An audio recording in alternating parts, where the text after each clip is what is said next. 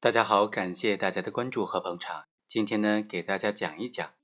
像这种死者生前自己购买的保险，但是没有指定受益人，后来死者意外的身亡了，此时这笔赔偿款是不是遗产呢？该怎么分割呢？今天通过这个案例，简单的聊一下这个问题。本案的被害人谢某意外身亡了，留下了父亲、母亲、女朋友所生的儿子。这三个人就要求分割这笔赔偿款。这赔偿款由两部分组成：第一个是侵权行为人所给付的赔偿款；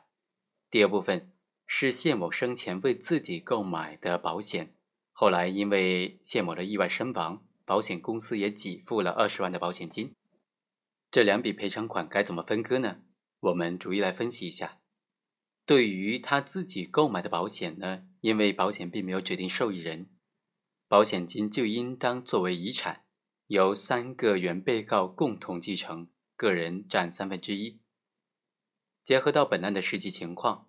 他的儿子是未成年人，他的父母都是年近六十岁的老人了，所以死者的儿子仅仅以未成年为由要求多分遗产，这个主张显然是事实依据和法律依据都不足的。遗产的分割是以平均分割为原则的。第二，对于死亡赔偿金，因为它是侵权行为人给予被害人家属赔付的一笔钱，权利人就是被害人的近亲属，而并非被害人本人，所以这笔钱并不属于被害人的遗产的范围。被害人的儿子要求分割这些款项，实际上就是共有人要求分割共有的财产，而并非继承人要求分割遗产。既然是这样的话，死亡赔偿金就应当由三个人、三个受益人来平均分割。一审判决之后，死者的女朋友就作为法定的监护人，对于死者的儿子的分配款提出了上诉，认为分少了。他的理由主要是认为，根据继承法第十三条以及妇女权益保护法第四十九条的规定，本案当中，彭某的父亲死亡了。这对继承人的影响来说是非常巨大的，尤其是对彭某和他的监护人的影响更大，因为没有了收入，生存面临威胁，加之他的公公婆婆的侵权，加剧了困难。彭某现在还年幼，还有几十年需要监护人一个人承担，并且自身也没有更多的劳动能力，没有劳动能力收入，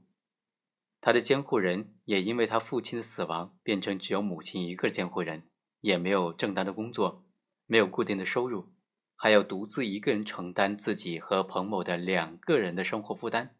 不仅在时间、精力、金钱、体力、脑力上都遭受到沉重的压力以及沉重的负担，而且还没有办法正常的工作，没有收入，和之前的工作经验由于长时间的不工作呢，也影响到了未来的就业问题，